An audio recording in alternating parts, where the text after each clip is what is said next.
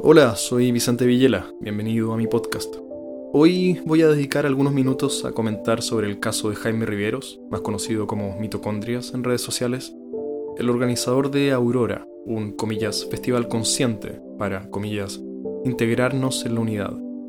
Por si no supiste, durante el fin de semana pasado fueron publicados en redes sociales decenas, si es que no cientos, de mensajes de personas que tuvieron malas experiencias con él. También se publicaron pantallazos de conversaciones con él que no mostraban precisamente su mejor cara.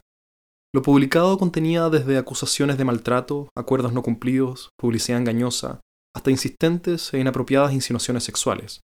Invitaciones bastante ridículas, la verdad, como una en que Mitocondrias sugiere a su pretendiente, comillas, arrendar un spot para, comillas, un masaje Thai, bailar auténtico con luces tenues, humos sagrados, un altar y disfrutarse en amor propio, cierra comillas. Hasta ahora no he visto nada que lo incrimine, nada flagrantemente delictual, por lo que prefiero ser prudente aquí y no aventurarme en acusaciones como muchas que he visto en redes sociales de acoso y abuso sexual, de estafador y maltratador a sus empleados. Mucho de lo publicado son solo acusaciones, palabras de terceros, por lo que el veredicto está en juicio sobre qué tan grave es el caso, o cada caso.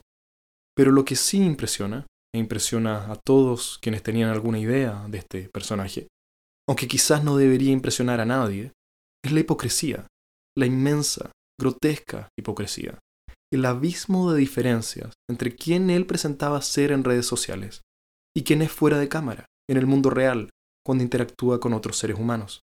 De insistir con que todos somos uno en redes sociales, hasta el absoluto hartazgo, a presionar y apurar a sus potenciales clientes para que le paguen rápido y mentir sobre las entradas disponibles, de afirmar que él, comillas, vibra en alta frecuencia, a frustrarse porque a un evento, comillas, llegaron puras hueonas feas, de pretender poseer sabiduría ancestral a una superficialidad adolescente, de una pretensión moral superior a ofrecer sexo tántrico como iniciación espiritual. Este caso debería servir quizás más que nada como recordatorio de la ilusión que son capaces de crear las redes sociales. Podemos hacer gala de todas las virtudes imaginables de forma pública, grabar incontables videos de ellas, caminando descalzos por un bosque con increíbles planos y gestos de sinceridad, sin nunca tener que encarnar esos rasgos. Y más aún, actuando en su perfecto opuesto. El dicho virtudes públicas y vicios privados nunca fue más cierto ni más frecuentado, como mitocondrias también ilustra. Entonces, como nota mental, para mí, para ti, para todos, no todo lo que vemos en redes sociales es cierto. Y aunque explícitamente sepamos esto, es imposible a ratos no olvidarlo y caer sumergidos en el hechizo de las apariencias de Instagram. De nuevo, no todo lo que ves ahí es cierto.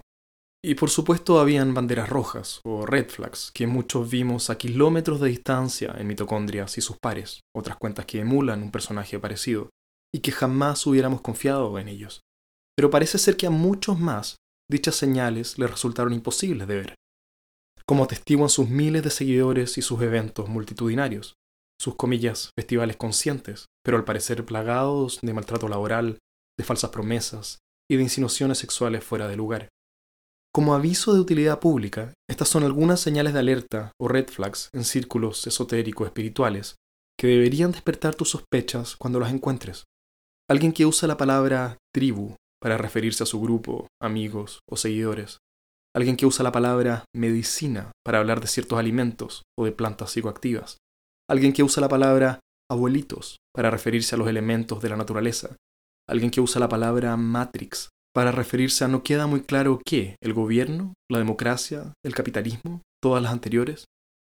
Quien abusa de las palabras holístico, energético, ancestral y sanación en su discurso. Quien usa la palabra cuántico fuera de contexto. Si no te dedicas a la investigación formal del bosón de Higgs o a la física de partículas y usas a la ligera la palabra cuántica en temas no relacionados, probablemente no tienes idea de qué estás hablando o a alguien estás tratando de engañar quien mezcla en su propuesta todo tipo de creencias, lo ancestral, lo chamánico, budismo y tradición mapuche, astrología y biomagnetismo, quien armó un menú con toda la oferta New Age a la vista, en un pavo real de alternativas espiritualoides. Y por supuesto, si te invitan a un masaje tántrico entre inciensos sagrados en un comillas spot, deberías tener claro qué esperar. Ahora, ninguno de estos rasgos, ni el uso de ninguna de estas palabras por sí sola, califica a una persona como un charlatán vendehumos, pero nos debería hacer al menos arquear las cejas. Hay una pretensión de imagen tan cargadamente espiritual que debería hacernos sospechar que es un intento por compensar algo, si es que no directamente manipulación. La excesiva pomposidad, la vestimenta perfectamente adecuada, los accesorios esotéricos, el discurso espiritual hasta el cansancio, la gesticulación impostada, como un árbol de Navidad con demasiados adornos que nunca se ve bien. Y nota la diferencia entre cómo hablan personas como Gonzalo Brito o la Patricia May, referentes serios hacia una vida más profunda, más éticamente responsable, y cómo habla el mitocondrias, y su incansable ansiedad por recordarnos que todo lo que hace es espiritual. La mera diferencia en el modo como estas personas se comunican debería ser suficiente para identificar las diferencias de credibilidad. Pero como dice otro refrán, que parece también ser cada vez más cierto, nada menos común que el sentido común. Hay algo más que también quiero agregar aquí sobre lo que no me explico por qué tan poca gente parece dispuesta a pronunciarse en voz alta, que es lo siguiente. La gran mayoría de las creencias New Age son falsas, o al menos no tienen ninguna evidencia a su favor. La manifestación no es real, no por visualizar ser millonario lo serás. Ni la astrología ni la numerología dicen algo sobre el destino humano. Ni Kenita Larraín, ni Ángeles Lazo, ni Pedro Engel, ni Pablo Flores, ni mi astral, ninguno de ellos sabe qué depara el próximo año. Los canalizadores no hablan con el alma de personas muertas, ni quienes hacen registros akáshicos viajan a vidas pasadas. Las hermanas Caballero no realizan viajes astrales.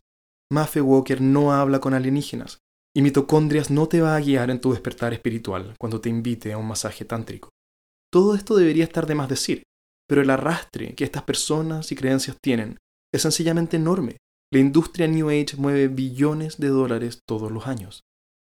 Entiendo que es demasiado fácil denunciar estas creencias como falsas sin mayor justificación, pero eso me tomaría demasiado tiempo aquí. En los capítulos 85 y 116 de mi podcast puedes escucharme elaborar sobre la falsedad de la astrología y quizás más adelante desmienta otros de estos métodos adivinatorios. Lo cierto es que en el mejor de los casos estas creencias son ingenuidad y confusión, y en el peor manipulación y estafas a personas vulnerables. Me encantaría debatir con algún astrólogo aquí en mi podcast. Si sabes de alguien dispuesto, coméntale de mi invitación y hagámoslo realidad.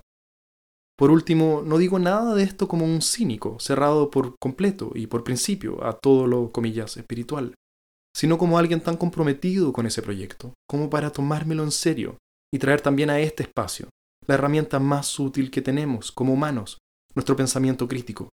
Si es que tal cosa como una dimensión espiritual a la vida humana existe, para acceder a ella no deberíamos prescindir de la evidencia, la lógica y la razón, más bien deberían ser nuestras principales herramientas de exploración. En fin, tengo más por decir sobre estos temas, pero ya me alargué lo suficiente. Y si lo que dije aquí te hace sentido, si crees que podría ayudar o servirle a otros, compártelo con tus amigos aficionados a la astrología o a los viajes astrales o cualquier otro de los sospechosos habituales. Nunca es tarde para recapacitar. Y si te gustaría explorar qué quiere decir la espiritualidad bajo una mirada laica, incluso científica, puedes aprovechar que mi libro Meditación para escépticos está con un 50% de descuento en buscalibre.cl. Como siempre, gracias por tu tiempo y hasta la próxima.